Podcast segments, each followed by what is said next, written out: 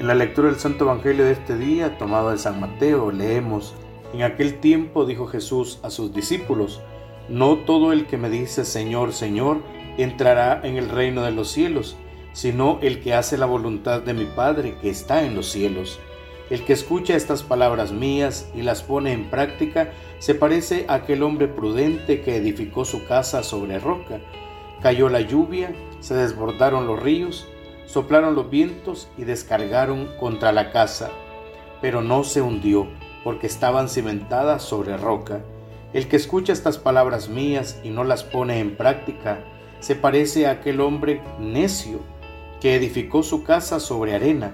Cayó la lluvia, se desbordaron los ríos, soplaron los vientos y rompieron contra la casa y se derrumbó, y su ruina fue grande. Palabra del Señor Gloria y honor a ti, Señor Jesús.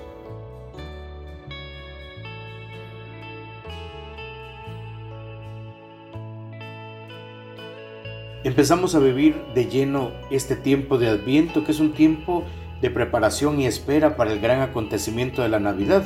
El Evangelio de hoy pues, nos lleva a reflexionar sobre dos cosas fundamentales en la vida de un cristiano, que es el hacer y el decir. La verdad es que nosotros hablamos mucho, a veces hacemos largos discursos, hay prédicas que son larguísimas. Podemos correr el riesgo de llenarnos la boca de Jesús, pero no por eso tener su mismo estilo de vida.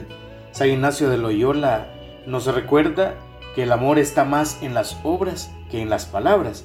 Por este motivo el Evangelio nos invita justamente a tener, a manifestar, pero también a vivir con esta convicción no son los que gritan el nombre del Señor los que entran en el reino definitivo, sino los que cumplen la voluntad del Padre. Y esta voluntad es que nos amemos los unos a los otros, un mandamiento que muchas veces nos cuesta. Yo quizás me puedo llenar la boca incluso también hablando del amor, hablando del Señor, hablando de Jesús, pero no por eso estoy asegurando que yo voy a entrar ahí, ¿no? Tengo que también tomar parte en este trayecto que el Señor me ha permitido en la vida para poderme ganar ese mérito de entrar en el reino de los cielos. Es más, creo que debe ser una de las palabras más eh, comunes de nuestra época, tanto que algunos nos quieren hacer creer que el amor se hace. Nosotros decimos que no, que el amor se sueña, que el amor se construye, que el amor se padece, que el amor se sufre, pero también ese amor se anhela, pero por sobre todas las cosas, ese amor se debe de vivir. Nosotros los cristianos entendemos que no podemos hablar de otra manera de vivir que no sea la de amar. ¿Y qué es amar?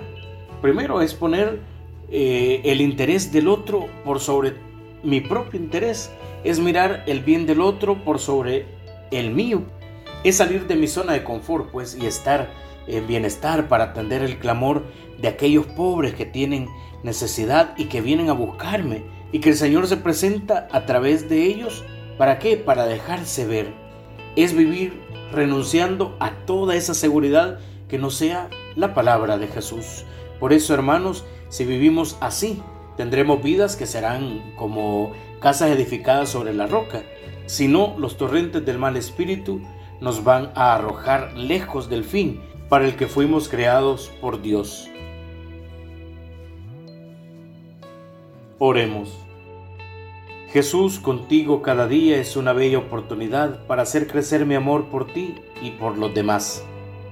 Ayúdame a dar un sí en cada momento de mi vida, viviendo con la conciencia de que me creaste para ser santo y que la santidad no es sino una respuesta de amor en cada momento del día, en lo pequeño y en lo grande. Amén. En el nombre del Padre, y del Hijo, y del Espíritu Santo. Amén.